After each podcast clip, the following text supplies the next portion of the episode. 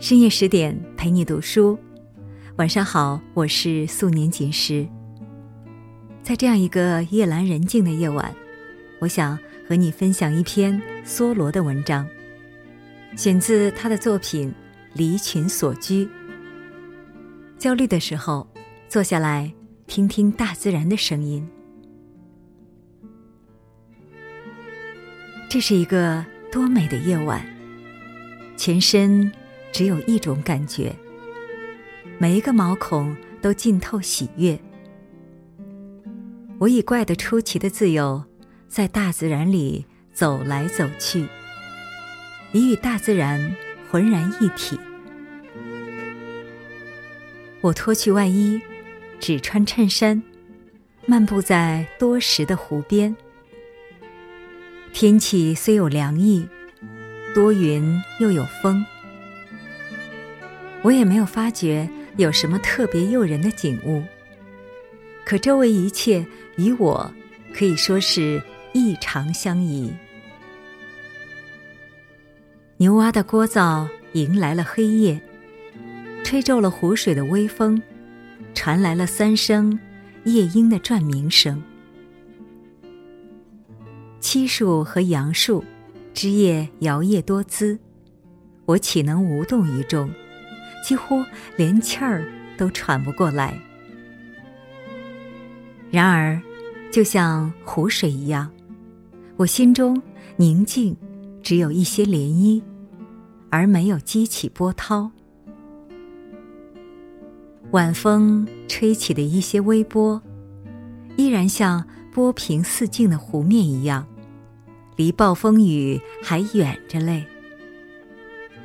虽然天色已黑，风还在树林子里呼呼作响，波浪还在拍岸，一些动物还在用自己的乐音为另一些动物催眠。没有十全十美的宁静。野性十足的动物并没有安歇下来，这时正在捕捉猎物呢。狐狸、臭鼬、兔子，这时也在田野上、森林里游荡着，亦无畏惧。他们是大自然的巡夜人，是连接生机盎然的白昼的一个环节。我回到屋里。发现已有好几位访客来过，他们都留下了自己的名片，有的是一束鲜花，有的是一个常春藤编的花环，有的是用铅笔在一片黄色胡桃木叶子上或者小木片上留下的名字。他们难得入林一游，常把树林子里的小玩意儿。拿在手里一路把玩。离去时，有的故意，有的出于偶然，就留在了寒舍。有一位把柳树皮剥了下来，编成了一枚戒指，丢在我的桌子上。我外出时，访客有没有来过，我总能知道。不是折断树枝或者青草弯斜了，就是地上有他们的鞋印。一般来说，根据他们留下的一些雪泥红爪，比方说，有的丢下一朵花，有的抓来一把青草，却又给扔掉了；哪怕是远到半英里开外的铁路边上才扔掉呢。或者，有的人抽雪茄或者烟斗，人去了，烟味儿还不散。反正我都能说出他们的性别、年龄或者性格。岂但如此，我往往能根据烟斗的香味儿，推断出六十竿开外的公路上，准有一个观光客打从那里经过。好啦，今天的分享到这里就结束了。更多美文，请继续关注十点读书。也欢迎把我们推荐给你的朋友和家人，让我们一起在阅读里成为更好的自己。我是主播素年锦时，在河南鹤壁跟你说一声晚安喽，好梦在这幽静的乡。